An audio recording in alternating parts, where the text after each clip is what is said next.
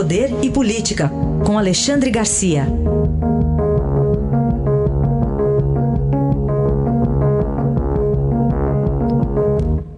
Oi, Alexandre, bom dia. Bom dia, Carolina. Bom dia, Manuel. Bom dia, Alexandre. Alexandre, ontem você sugeriu aqui que a gente ouvisse novamente a gravação de que o presidente falou ter vontade de encher a boca de um jornalista de porrada. Nós e outros repórteres fomos checar e a justificativa de que Bolsonaro teria respondido a uma provocação sobre a sua filha não se confirmou. Pois é, eu quero corrigir isso, porque ontem eu estava com a versão aqui. Vamos visitar sua filhinha na cadeia. Né? a, a legenda induzia a gente a ouvir isso, né? porque a, o som era parecido. Aí o perito que trabalha comigo, perito em áudio, periciou e me entregou né, bem claro a frase real, que é vamos visitar nossa feirinha na catedral. Essa foi a frase. Portanto, a resposta da encher tua boca de porrada foi mesmo né, do, do presidente da República para o repórter eh, do Globo. Quando o repórter perguntou sobre cheques para Michele, ele não teve sangue de barata, não teve sangue frio, né? poderia até eh, ficado quieto ou ter respondido, ah, e o, e o Dario Messer, como é que vai? Não, alguma coisa assim. Mas, enfim, eh, foi, um, foi uma resposta eh, grosseira, né? Uh, e, e, acabou causando problema para o presidente. Né?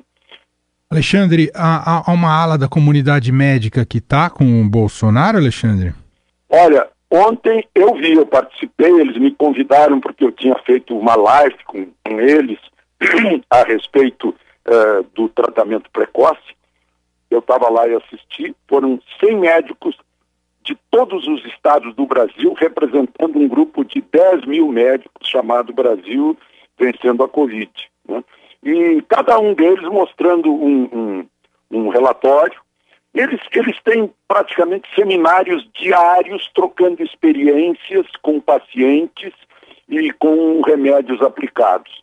Eu saí cheio de esperança, porque realmente, como disse o porta-voz deles, o doutor Luciano de, eh, de, eh, de Campinas, sim, pode-se vencer a Covid com esse tratamento precoce, uh, um depoimento de Belém, por exemplo, em 55 mil tratamentos ministrados pela Unimed, não teve um caso sequer, tratamento com hidroxicloroquina, não teve um caso sequer de reação adversa. Zero. Né? Aliás, a hidroxicloroquina é aplicada hoje em 220 milhões de habitantes da Terra que sofrem de malária, sem contar o lúpus e a artrite. Né? E, então, ah, foi, digamos, a consagração de um tratamento, de um protocolo brasileiro, né, uh, e que salva vidas, salvou vidas, vem salvando vidas.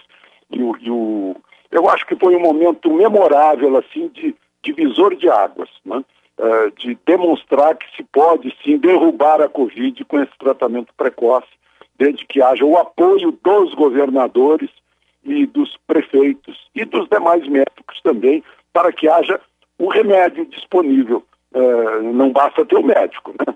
Que receite, tem que ter o remédio também para as pessoas.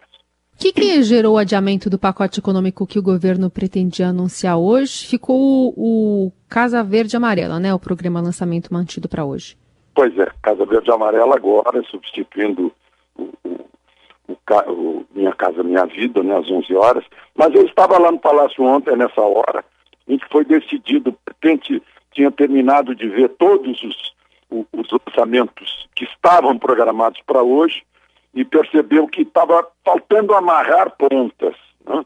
As coisas estavam assim, algumas coisas meio soltas, outras deixavam dúvidas, né? uh, ainda poderiam sugerir debate, polêmica, e ele deu instrução para os ministros: olha, vamos esperar mais um pouco, vamos amarrar isso, vocês amarrem melhor para a gente anunciar de modo definitivo e não suscitar discussões em torno do assunto. Foi esse o, o motivo do adiamento do anúncio que estava sendo esperado para hoje.